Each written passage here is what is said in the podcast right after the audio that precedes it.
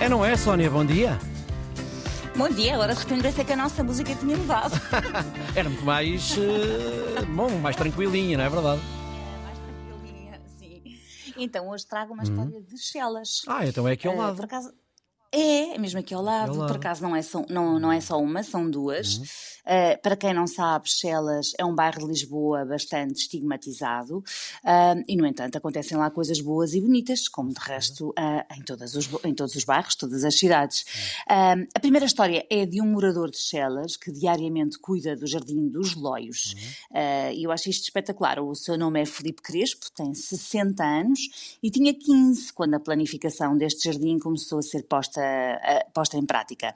Ele lembra-se muito bem de ficar todo contente porque achou que um jardim era um elemento importante para o seu bairro e é curioso que, que- que se lembre de ter pensado isso aos 15 anos e sobretudo quando tinha ah, já uma vida bastante difícil. Felipe era o mais velho de oito irmãos e com essa idade já trabalhava para ajudar a família.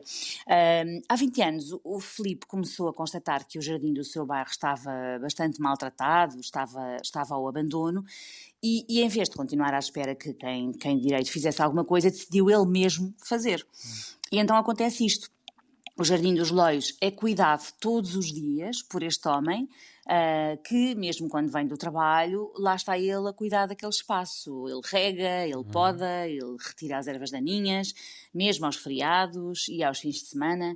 E os vizinhos já sabem que ele é o guardião do jardim e mesmo a junta de freguesia sabe que aquele é o jardineiro voluntário que torna tudo mais bonito. É um cidadão em bom rigor a fazer pelo seu bairro e por si próprio também, já agora. Exatamente, e quase parece um japonês. Verdade, Os japoneses verdade, é, que são, é que são assim, culturalmente, não é? Cuidam das, das coisas como se fossem suas, porque na verdade são suas, não é? Os, os estudantes cuidam das suas escolas porque é lá que passam a maior parte do dia. O- os espectadores de um jogo de futebol limpam o estádio porque é o, é o local onde, vão ver o seu clube. Já nós, eh, bom, melhor nem falar. Sim, exato. É um- achamos o japonês sempre é um que isso outro coisa. patamar, sim, o japonês é um outro outra patamar. coisa, é Sim, é um outra coisa. E- E Deus, é verdade. e Deus nos livre de, de- de apanhar um papel do chão que não fomos Hum. nós a deixar cair ou a limpar alguma coisa que não fomos nós a sujar. Portanto, na verdade, em bom rigor, serão poucos os que se poriam a regar e a podar e a cuidar de um jardim público. Hum. Ah, e voltando ao nosso português de exceção, ahm, que não se pense que ele cuida só de gerânios, malmequeres ou margaridas, flores pequenas, ah, plantas rasteiras. Não, senhores.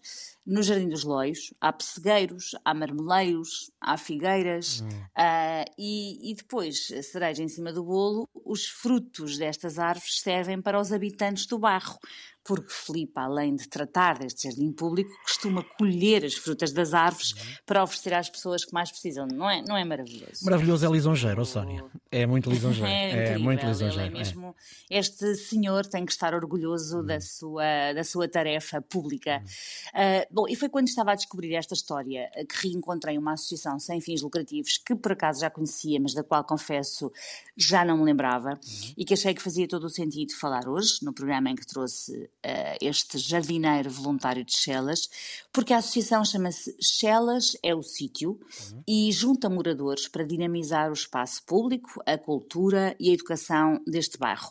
Eh, Uma das caras deste coletivo é o rapper Sam the Kid e ao grupo inicial de cinco têm-se juntado cada vez mais moradores e não só, com o objetivo de mostrar o melhor que há e que se faz em Chelas, tendo já levado vários artistas a exposições e a palcos importantes, como o Rock in Rio ou o Calorama, por exemplo, para mostrar que a prata da casa é gente com valor e que merece ser conhecida.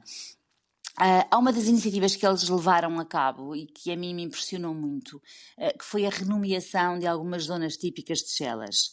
Ahm, a Zona L, a Zona I, a Zona J, a Zona M, a Zona N1, a Zona N2. Eu acho isto mesmo a lei do menor esforço no que toca à toponímia. Ahm, essas zonas foram renomeadas para Bairro das Salgadas, Bairro das Amendoeiras, Bairro do Condado, Bairro do Armador, Bairro da Flamenga e Bairro dos Loios. Se isto não é, logo outra coisa. Com certeza que é. há mínimos de dignidade até para estar numas ruas onde moram pessoas não é? Gente, gente como qualquer outra gente. O que é certo é que a pouco e pouco Chelas já não é aquele bicho-papão que metia medo a quem lá ia parar, nem que fosse por acaso, por acidente, sempre achar que ia ser assaltada ou coisa pior.